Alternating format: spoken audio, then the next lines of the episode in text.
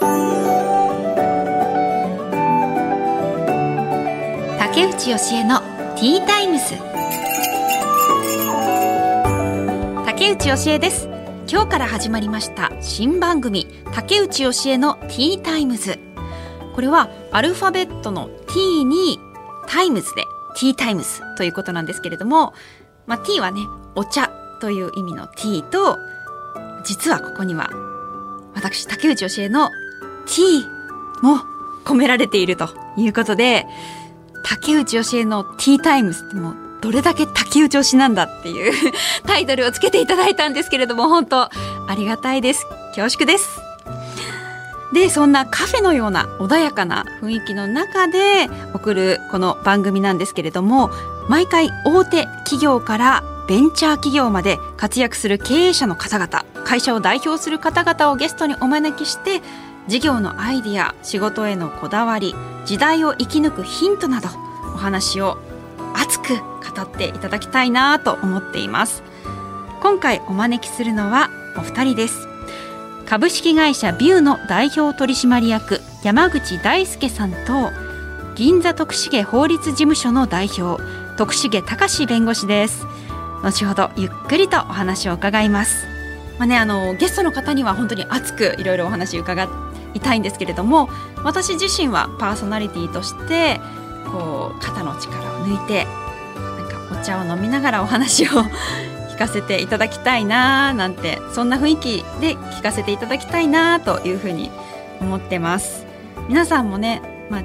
肩の力を抜いてのんびり聞きながらなんかゲストの方のお話を聞いてあこの話いいなとかあこれ自分も参考にしたいなとかあのちょっと取り入れていただいてもいいですし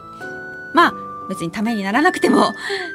楽しんでいただけたら嬉しいなというふうに思います。であのティータイムズということなんで、まあ、カフェのような雰囲気っていうことで私すごくカフェが好きで学生時代からカフェ巡りが趣味でであの週末は静岡に今住んでいるんですけれども家族を引き連れて静岡県内のさまざまなカフェを巡るっていうのをしてます。まあ、あの別に夫は特にコーヒー好きとかでもないんですけれども あの無理やり行こう行こうって言っていろんなカフェに行ってますね。であのちなみにね今私静岡に住んでいるというお話ししたんですけれども、えーと、私は、えー、テレビ朝日を、えー、辞めて2019年の秋に辞めてそこからまあ1年半もうすぐで2年静岡に住んで経とうとしています。で静岡に来た時はもうとにかくあの子供が欲しいなって結婚して子供が欲しいなっていう思いで来たんですけれどもまあその時はとにかく子供が欲しい神様も子供さえ授かれればもう他に何もいらないですっていう思いでいたんですがあの無事男の子を授かり今8ヶ月になるんですけれどもそうなると本当に人間は欲深いもので仕事をしたい仕事をしたいっていう思いが今すごく 強くなっていて、まあ、最近少しずつ子育てをしながらもできる範囲でお仕事をしているっていう状況です。今日もあの静岡から新幹線でやってきてでまた日帰りで帰る予定です。あね、こういうコロナ禍っていうことで結構気を使いながらの移動にはなるんですけれども、まあ、こうやってお仕事させていただけるのは本当にありがたいので今日も頑張りたいなと思ってます。そしてですねこの番組では毎回オープニングで今日の一品ということでティータイムでほっと一息つくのにぴったりの一品をご紹介させていただきます。今日はコーヒー。あいい香りがしますね。これは宮内庁御用達の玉屋小林コーヒー店の代表商品ロイヤルブレンドなんですねうんちょっといただきます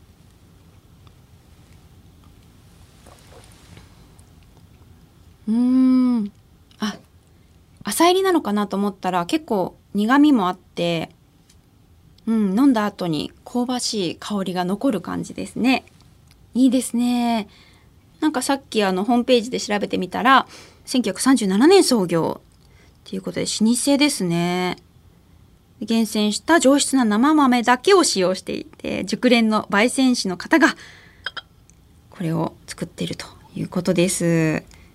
で私いつかねカフェを自分でも開きたいなと思って実は最近小型の焙煎機を購入して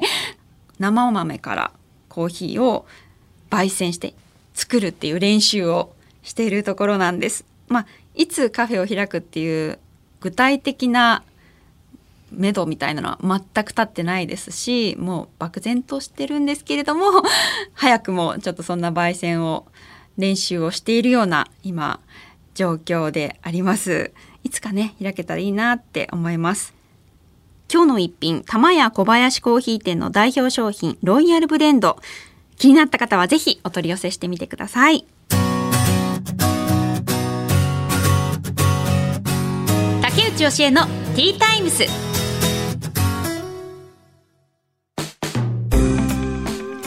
さあここからは企業の代表の方をお招きしてお話を伺っていきたいと思います。竹内義恵のティータイムズ最初のお客様です。株式会社ビューの代表取締役山口大輔さんです。よろしくお願いしよろますしくお願いします。神奈川県厚木市にこの株式会社ビューがあるということで、はい。山口さん今日はそちらからいらっしゃったんですか？神奈川から。はい、あの神奈川県の厚木市を、えー拠点にですね、まあ、神奈川県全域を、えー配送させていただいてるんですけども、はい。まあ、今、えー皆さんスマートフォンやら、えーパソコンでですね、まあ、インターネットで買い物等をされると思うんですけども、そういったあの注文された商品を、えー自宅に届ける仕事を我々が担ってやっていますね。配送業っていうことですよね、はい。あーそれを個人でやってらっしゃるえ立ち上げて事業を、そうですね。あの当初は、えー某大手運送会社さんの、えー委託として、えー配送の方を携わらせていただいてでそこから、えー一緒にやろうという仲間が増えていってですね、はい、で、まあ、1年半2年ぐらい前からですね法人になって、えーまあ大々的にといったらあれですけども皆さんの荷物を運ばせていただいてますね。このあの株式会社ビューっていうのは、は名前の由来っていうかどんな意味が込められてるんですか？ちょっと私当ててみてもいいですか、どうぞ。まあ、ビューなんではい。車でね、はいあの配送されてると思うんですけれども、ビューンとすごいスピードであ素早スピード感のく届きますっていうスピード感を持って届きますっていう意味が込められてるのかなと思ったんですけどどうでしょうか？ななんか僕は話しましたっけ？ど竹内さんに。いえ何も聞いてないですあのそれもあります。それもある。それもあります。それだけじゃない。それだけではなくてですね。ああのもともと私の弟が、えー、年子でいるんですけど、はいこの業はい界は先に今弟の方が携わってまして、で、まあ名字が山口で、えー山口運輸という、まああのシンプルな名前なんですけど、ですね。でうん。弟はやってまして、で私が、えー個人事業主でやってた時にはあのビッグアップという屋号でやってたんですけど、はい、えー兄弟で一緒にやろうと。うんうんうん、で山口運輸はい。でビッグアップと。ビッグアップって何ですか？ビッグアップ、あのービ大きなビッグにアップ。はい。上に上がるのアップ。そうですね。まああのよくレゲエとか聞いてる方とかはあれなんですけど、はいはい。まあまあいや元気かみたいな。なんかレゲエが山口さんお好きだとかそういうことなんですか？あもう僕ですね実はあの湘南の風さんが大好きで、あそうなんですか。はい。やっぱりあれ神奈川県だから、もありますえね。ーじゃあタオルをこうぐるぐるされてたんですか、はい。あ実際言ってもそうですね。某番組で、あのミュージックステーションとい。う番組を担当していたので、はい。湘南の風さんよくいらっしゃってました。であの山口運輸はい。の頭文字とうん。ビッグアップを合わせて、うん。まずビューってなったのと先ほど竹内さんがおっしゃってたみたいにそのスピード感のあるはいはい。ビュー、うん。であとですね見渡すあオーシャンビューとかの景ベースはい。はいはい。であの僕はもう視野広く持ちたいなっていうのもありましたし違う角度からものを見たいなっていうことを常にあの意識しているので、うん。そのビューを含めてギアゴこの会社の名前にしましたね。じゃあ今弟さんとこのビューを共にされてるんですか、はい、そうですね。弟がまあ現場の方の、えー、管理者になってるんですけどであとあの私の妻が今一緒に、まあ、裏方ですけどね事務やったりとか経理やったりとか。あじゃあもうご家族で協力しながらそうですね。事業を広げていってるっていう感じなんですね。はい、え、でも本当ね最近はコロナ禍っていうこともあって私自身もあのかなりネットでいろいろ買うようになったんですけど特にこう洋服とか、まあ、お花とかもネットで購入してあのいるようになったのでこう全体的にやっぱりこう配送の需要っていうのは高まってるんじゃないですか？とても高まっててあの今おっしゃったみたいに、うん、花もサブスクで今、ね、玄関前に定期的にかけられててっていうような。本当ですよね、ちなみにこう具体的にどのくらい伸びたってこう数字でなんかありますか？わかりやすくどのくらい伸びたのかなっていう。えー、まあこれが、えー、基準になるかどうかはあれですけども、えー、売上が年々倍になってますので年々倍になって倍に倍に、はい、すごいですね。で今逆にこう飲食店やられてる方ですとか、はい、あとまあ建設現場の方とかでも材料が入ってこないとか、うんうん、えー、そういったトラブルで今まで自分が、えー、やってきた事業がやっぱなかなかうまくいかない時代なんですけど、うん、まあ、そういった方がぱその収入を求めてこの業界に入ってこられる方が非常に多いですね。そういう意味では競争も競争率も高くなってきているっていうのはあるんですかね。はい、もうみるみるうちになんだこの会社えいつの間にできたんだあそんな感じなんだ、はい、でもね山口社長山口社長ってお呼びしてもいいですか、はい、山口社長はもっと前からこの会社を立ち上げていたんですけれども改めてこう立ち上げた経緯っていうのを教えていただけますか？えーと、実はですねもともと、えー、トラックに乗っていまして、でそこで、まあ、サラリーマンとして、えー、土日休みの仕事ではい、あの仕事をして、えー、子供たち、えー、奥様を養ってたんですけど、まあ、私に、えー、長女、えー、次女とで長男と、えー、下の子が、えーまあ、長男で1歳ぐらいの時に、えー、実は前妻を病気で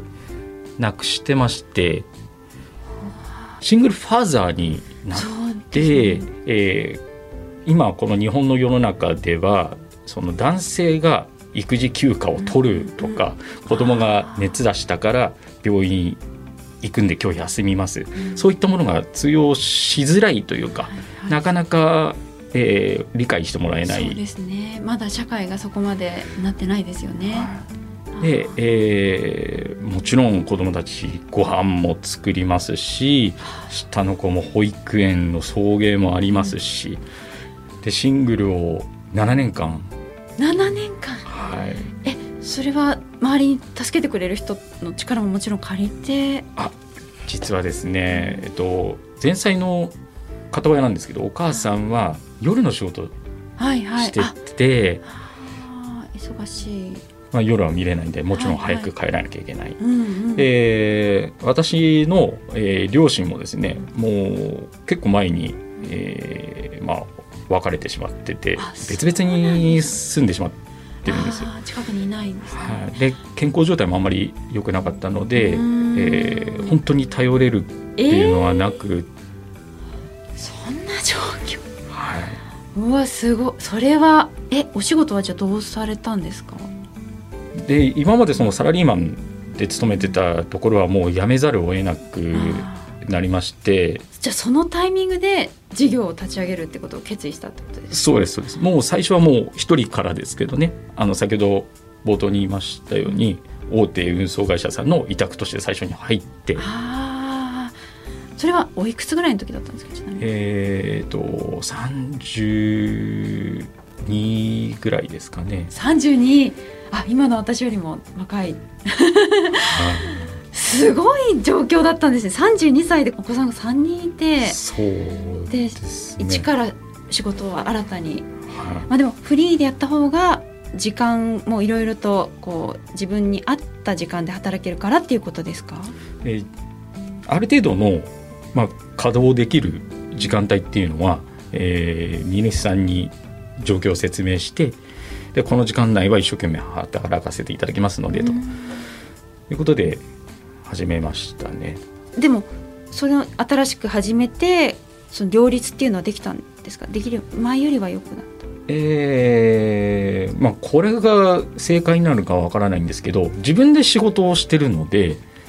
仕事の途中に子供迎えに行ってとか買い物行ってっていうことができるようになったのでまあその型がうまくはまったというかうまく作れたというじゃあこの仕事と生活を両立させるために山口さんの場合は起業されたっていうそうです。ことなんですね。はい、でも子供たちの笑顔を作るためにっていうことですよね。ああそうでそのまず最初フリーで始められてそこからどういう経緯でどんどん大きくしていかれたんですか？えーまあ、僕がやってる、えー仕事に対してあの応援してくださる方ももちろんいましたし、えー自分が志しているものあの誰かの笑顔を作る子どもたちの笑顔を作るっていうことに、えー感銘を受けて一緒に働きたいっていう仲間が増えてそうですね。うんきっとそうだと思います。うん。で仲間が仲間を呼んできてくれて。すごい、で私がその子育てをしてた経緯があるので、うん。主婦の方とかもん応募があったりあ。するんですよ。ああそっか。あの子育てと両立しながらはい。できるんじゃないかっていう、はい。理解もありそうですもんね。そういう人のもとだと。はねい、それが今はすごくあの弊社の色になってるかなと。それはそういう方々のあのワークスタイルっていうのはどういうふうにされてるんですか？あの9時ぐらいに、まあ、お子さんを送ってから来られて夕方の6時ぐらいまで。あの夕飯を作る前ぐらいまで働かれてっていう働き方です。そういうことができるのってなかなかないんでしょうか？今この配送。え大体、まあ、大手さんですと、えー誰々さんのコースっていうふうに与えられるもので朝から、えー夜、まあ、9時とか10時ぐらいまでの配送が一人で行わなきゃいけないっていうふうになってるんですけど、はいはい。まあ、私はその一コース誰にも迷惑かけないで完結できれば何人でやってもいいんじゃないの？うん迷惑するの誰なの？っはいはい。ていう考えなので、うんじゃあ夕方から働ける人もいれば早朝だけちょっとやりたいですって方もいるのでじゃあそこを組み合わせて仕事をやっていこなるほど。これやっぱり本当にご自身の経験が生きてるっていうまさにことですよね。あーではねそろそろお時間が来ましたので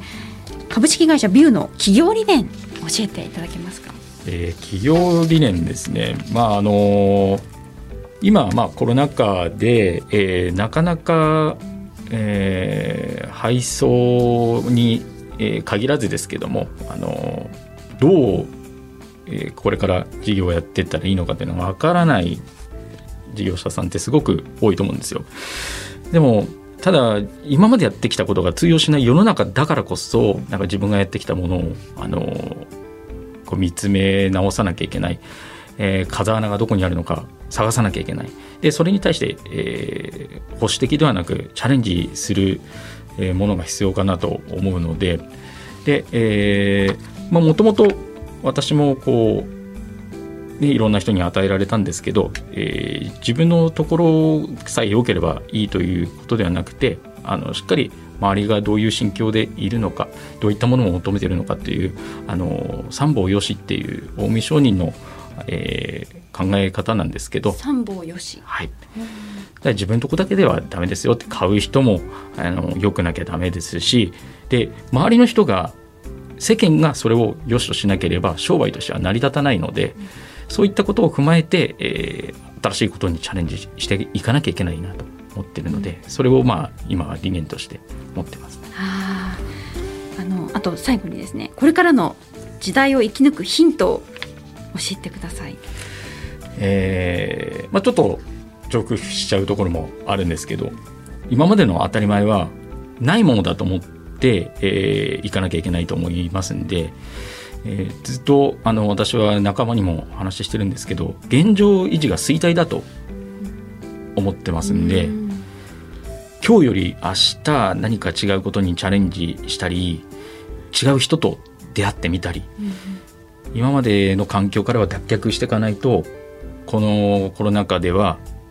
10年後も20年後も見えていかないんじゃないかなと思います。あじゃあもうこれからも進化し続けようっていう思いでいらっしゃるんですね。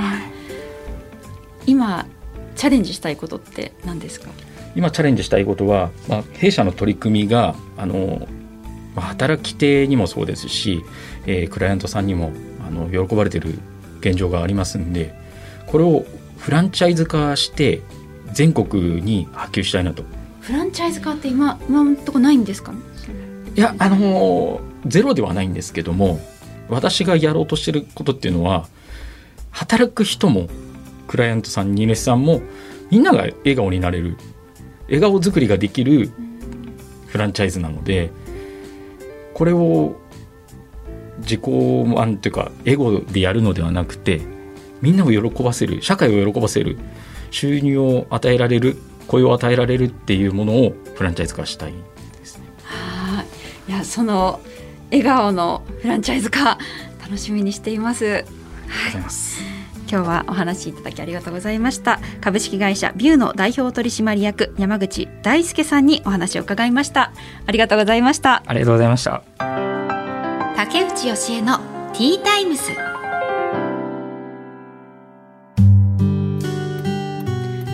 続いて本日2人目のお客様をご紹介いたします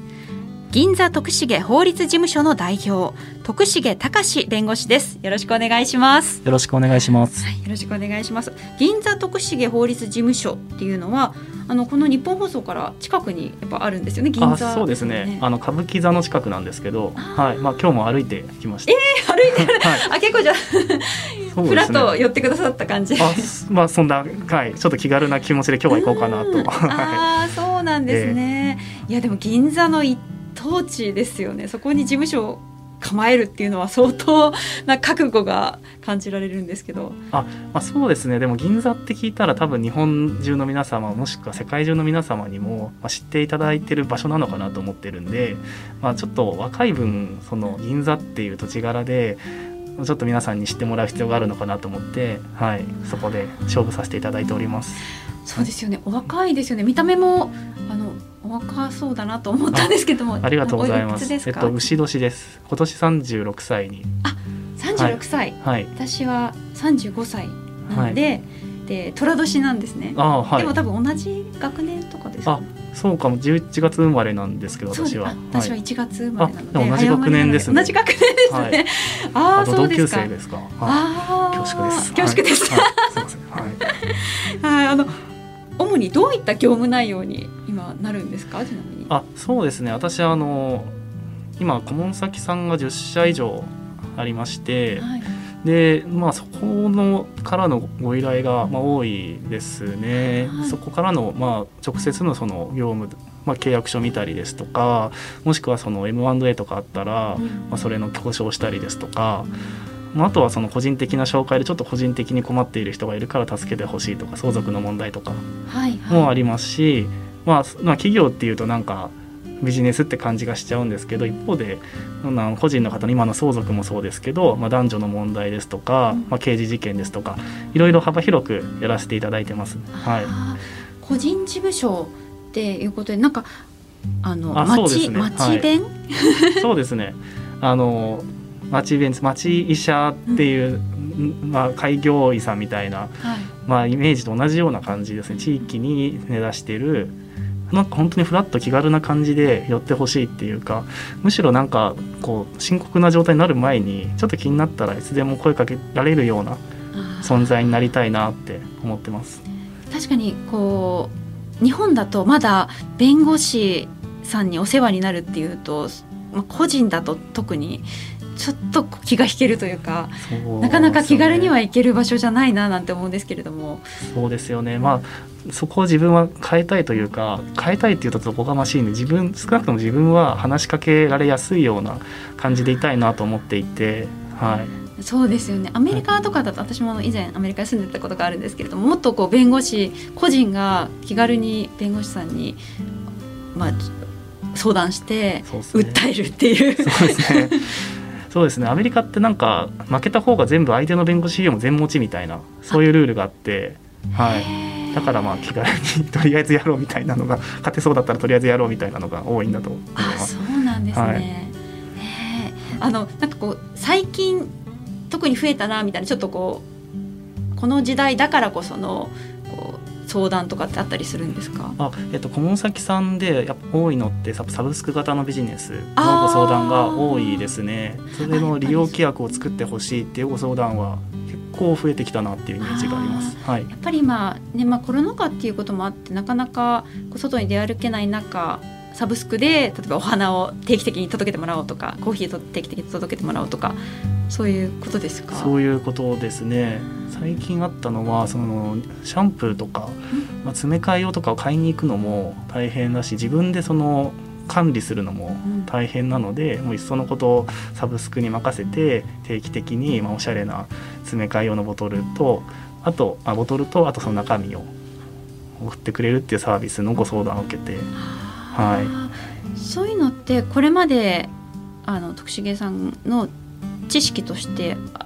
ありましたか？っていうか、まあ、最近はな増えてきたそうですね。最近増えてきたなと思うんですけど私あの今、えっと、独立して3年目、はい、3年か。そもそも3年になるんですけど、えっと、独立したする前後ぐらいからそういったご相談増えてきたなっていう状況で。はい、でそのもう3年になるのでもうだいぶなんとかノウハウが 蓄積されている状況です。あそう,、はい、そうですね。弁護士自体は10年されていて、ね。はい、設立して3年目っていう、はい、まずそもそも弁護士になろうって思ったきっかけって何ですか、そうですね。あの自分が高校生ぐらいの時になんで2000年前後だと思うんですけど、えっと、プロ野球の代理人制度っていうのがスタートします。日本でもっていう話があって、うん、あなんかすごいかっこいいな、まあ、当時だと古田さんとかが最初に代理人を、まあ、つけるみたいな、はいはい、そういう話があって。かっこいいなと思って。なんか自分その運動スポーツ大好きなんですけどでも運動神経がめちゃくちゃ悪いんですね。多分 めちゃくちゃ悪いめちゃくちゃ悪いんですよ。なんかはい。だからじゃあスポーツ選手をサポートできるので何かあるかなっていったそういう話がニュースで出てきてあこれかっこいいなと思って目指しました。あそうあじゃあ野球がお好き。野球は好きですね、はい。まあ、スポーツ全般好きです、はい、今はそういうお仕事は？ああるんですか？そういうちょっと言えないです。あ言えない。あ言えない。あえっとありますありますあります。あ それ以上詳しく言えないそうなんですね。はい、でも弁護士さんってそういうこともやっぱり結構されるんですね。そうですね。なんか弁護士ルールでその一人にしかつけないんですよ。なんで同じ弁護士が複数の選手につけないんで、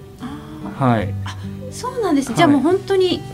専属で専属で、はい、そのそういう決まりがあるんです。なんなんでですかね？なんでなんですかね？まあよくわかんまあ一応そのチーム内でもライバルになる可能性はあるし。はい、もちろんチーム外だとよりライバルになると思うので、はいはい、だと思います。はい、あじゃあその頃あの弁護士になろうと思った夢がある意味今叶ってるという、そうですねそうですねはいありがたいですね。でその後弁護士になられてで最初は大きなですかね。あの組織に所属されてたんですか？あそうですね。弁護士10人ぐらいの事務所に所属していて、まあ、そこで本当にいろんなことをな教えていただいたというか。はい。そこで何年されてたそこで3年弱ぐらいですかね。3年弱。はい。でその後独立されたんですか？あその後留学して。あ留学されたんですね、はい、はい、えー、それはどうして留学？あなんかまあ行きたいなと思って。なんか行きたい。ええっと、もともと留学経験はなかったんですか？あないですないです。はい。じゃあそこで初めて。そうですね。結構もう感覚で動く方なんで。あそうなんですね。はい、あはい。って言ってどうでしたか？いやでもやっぱ世界広がりますね。その世界中からまあいろんな人が集まる大学に行ったんですけど、まあ、いろんなまあ価値とか文化とか話を聞けてそれだけでもう行った甲斐があったなと思いますし、まあ、でもアメリカのロースクールは本当にあのきつかったです。勉強量がすごくて。そうなんですね、はい、で海外から戻ってきて、はい。事務所を立ち上げたのはその後ですか？そうですね。海外に戻って事務所に所属したしてから3年後ぐらいですかね。に独立しました。はい。はい。企業理念は教えていただいて。も ありがとうございます。えっと共に未来を作るです。はい。どうはいいう思いが込められてるんですか、いやなんかこの弁護士の仕事ってこうマイナスからこうゼロとかに戻すみたいなイメージがあるんですけどなんかそれだと面白くないというかなんかマイナスなイメージついちゃうなと思ってそうじゃなくてプラスに変えていく。こう明るい未来を明るい、まあ、未来を作っていきたいな一緒にって思ってます。あーそういう思いで一緒に未来を作っていこそううとですよね、はい。確かにこうまあ負の生産っていうんですかね。なんか揉めたものを修復する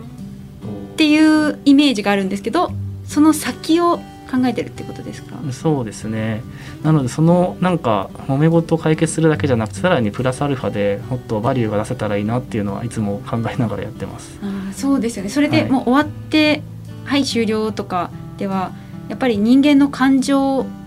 とかその人間関係ってそんな簡単じゃなかったりしますよいね。やそうなんですよね。はい。まあそのビジネスライクであればなんか合理的にこう導けば 大丈夫なんですけどうん人と人の問題だとなかなかなかなかですね。あはい、でもそこをなんかちょっと視点を変えてみたりとか、まあ、そうすることで結構プラスに見えることもあったりするので、はい。はい、ーでは徳重さんちょっとね、はい。そろそろ時間が来てしまったんですけれども、はい、これからの時代を生き抜くヒントを教えてください。ああえっとまあ昔とは違ってやっぱり自分の功を貫く功を伸ばすっていうところがこれからの時代ますます必要になってきてるなと思っていてもうなんて言えばいいんですかね情報も溢れてるんですけどその中で自分がこうどのように選択してでどのようにこう自分自身を成長していけるかっていうのがよりより求められる時代になってきているのでもうなんて言えばいいんですかね。あそう会社の属組織に属していたりとかだけで安泰っていう時代ではない。うん。はい。どれだけその個にバリューがあるかっていうのをもう今はもうこマーケットが世界になっているのでまあ世界ってもう何億何十億人っていう人がいる中でどれだけ個を発揮できるかっていうのが大事になってくるかなと。はいで徳重さんが取り組んでらっしゃる新たなビジネスっていうのがあるんですよね。あそうですね先ほどのその「個を貫く」ってところにちょっと通じてるんですけどやっぱりその法律のことを知ってないと今後損するなっていうところが非常に多いなと思って、うんちょっと自分であのサブスク型の私もサブスク型の、まあ、ちょっとあのビジネスをしようと思ってまして、ー。はい、具体的には登録していただいた方にちょっと難しい話じゃなくて、まあ、こういった事例があったさっきのその男女の問題とかでもそうなんですけどこういったまあ過去の事例がありましたよみたいなのをエピソード帳にこう皆さんに情報発信していく、まあ、メルマガのようなサブスクのシステムをちょっと考えています。へえあはい。面白いですね。はい、ちょっとできるだけこう分かりやすく面白くしたいなと思っていて、はい、それは定額でおいおいくらな。あそうですね。えっと今あの一人税込みで500円ぐらいを考えていてえ？毎月で。毎月で、あはい、安い。え はい、それはえっとメルマガが届く。いろんなこう案件が、どどういう内容のメルマガそうですね。過去にこういう事例があったみたいのをちょっとストーリー調にしてあ。はい、毎週お届けしようかなと思っていますその思いとしては皆さんがこう身近に感じてそうなんですよ。もらえたらっていうことですか？そうですね。私とあと法律のことをもっと身近に感じていただいた方が私も嬉しいし皆さんにとっても損をしないと思う得になると思うのでぜひなんだかこれでなんかすごくもう 実はそんなに儲けようとか思ってなくて皆さんに本当に単純に知ってもらいたいなと思って、はい、それはもういつからスタートもうスタートしてるんですか？あえっとですね11月ぐらいから試験的にスタートしようと思っていて、はい。まあ、登録者が集まればより本格的にもっと始めようと思っています。あそうなんですね。じゃあ、はい。えー徳重さんのフェイスブックをチェックすれば、えーそうですね、はい、そこに興味ある方はアクセスできる。はい。っていう。あわかりました。面白い。やっぱあれですね。若いからいろいろチャレンジ。ングあまり弁護士さんがそういうことやってるのって聞いたことあそうそう。なんでやってみたら面白いかなと思って。はい。ねえあわかりました。ありがとうございます。ぜひ興味のある方はあのチェックしてください。ということで銀座徳重法律事務所の代表徳重隆弁護士にお話を伺いました。今日は貴重なお話ありがとうございました。ありがとうございました。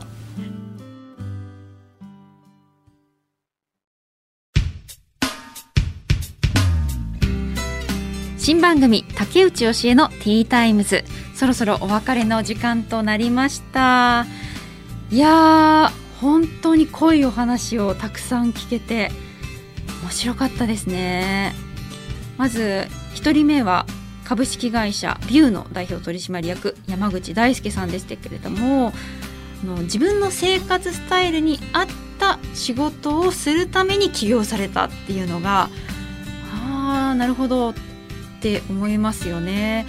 まあ山口さんの場合は3人のお子さんを育てなければいけなくてでも仕事もしなきゃいけない。そして効率よく稼がなきゃいけないっていうことでそれで考えられ疲れて、まあ、フリーでこうどんどんどんどん配送業を伸ばしていったわけですけれども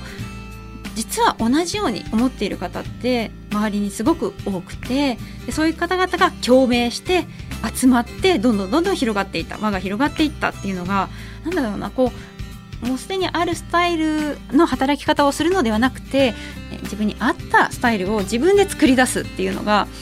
そこからどんどん広がっていくんだなって思いましたね。うんで同じく2人目の徳重隆弁護士も同じようなあのお話もありましたよね。これからは個の時代が到来するということでしたよね。今までこう組織に与えられていたことを仕事をやればよかったけれどもそれじゃあもうこれからの時代はダメだと。自分がしたいこと自分がやりたいやり方っていうのをこうどんどん模索していく。でたとえうまくいかなかったりしても自分がやりたいと思ってやったことであれば後悔はしないっていうのもその通りだよなって思いましたね。でなんか徳重さんの佇まいそのものがなんか 型にはまってない。弁護士っぽくない。のがまたいいなって思います。相談したくなりますよね、うん、私も同じような、まあ、立場なのかな。テレビ朝日を辞めてフリーで仕事を始めてで今静岡に、まあ、これはもう本当たまたまなんですけれども結婚して静岡に住んでで子供ができてっていう中で東京に来て仕事をするっていうのってあの結構こう自分でも戸惑ったりすることが多いんですけれどもでも自分に合ったスタイルをその自分が今ある置かれている環境の中でそういった仕事の仕方自分がしやすい仕事の仕方っていうのをこれからどんどん作り出していけばいいんだなっていうふうに勇気をもらいましたね。はいまあ、初回のラジオということでちょっとこう最初戸惑いながらスタートしたんですけれどもでもお話を聞いていたらどんどんどんどんのめり込んでいって本当に楽しかったです。これからもね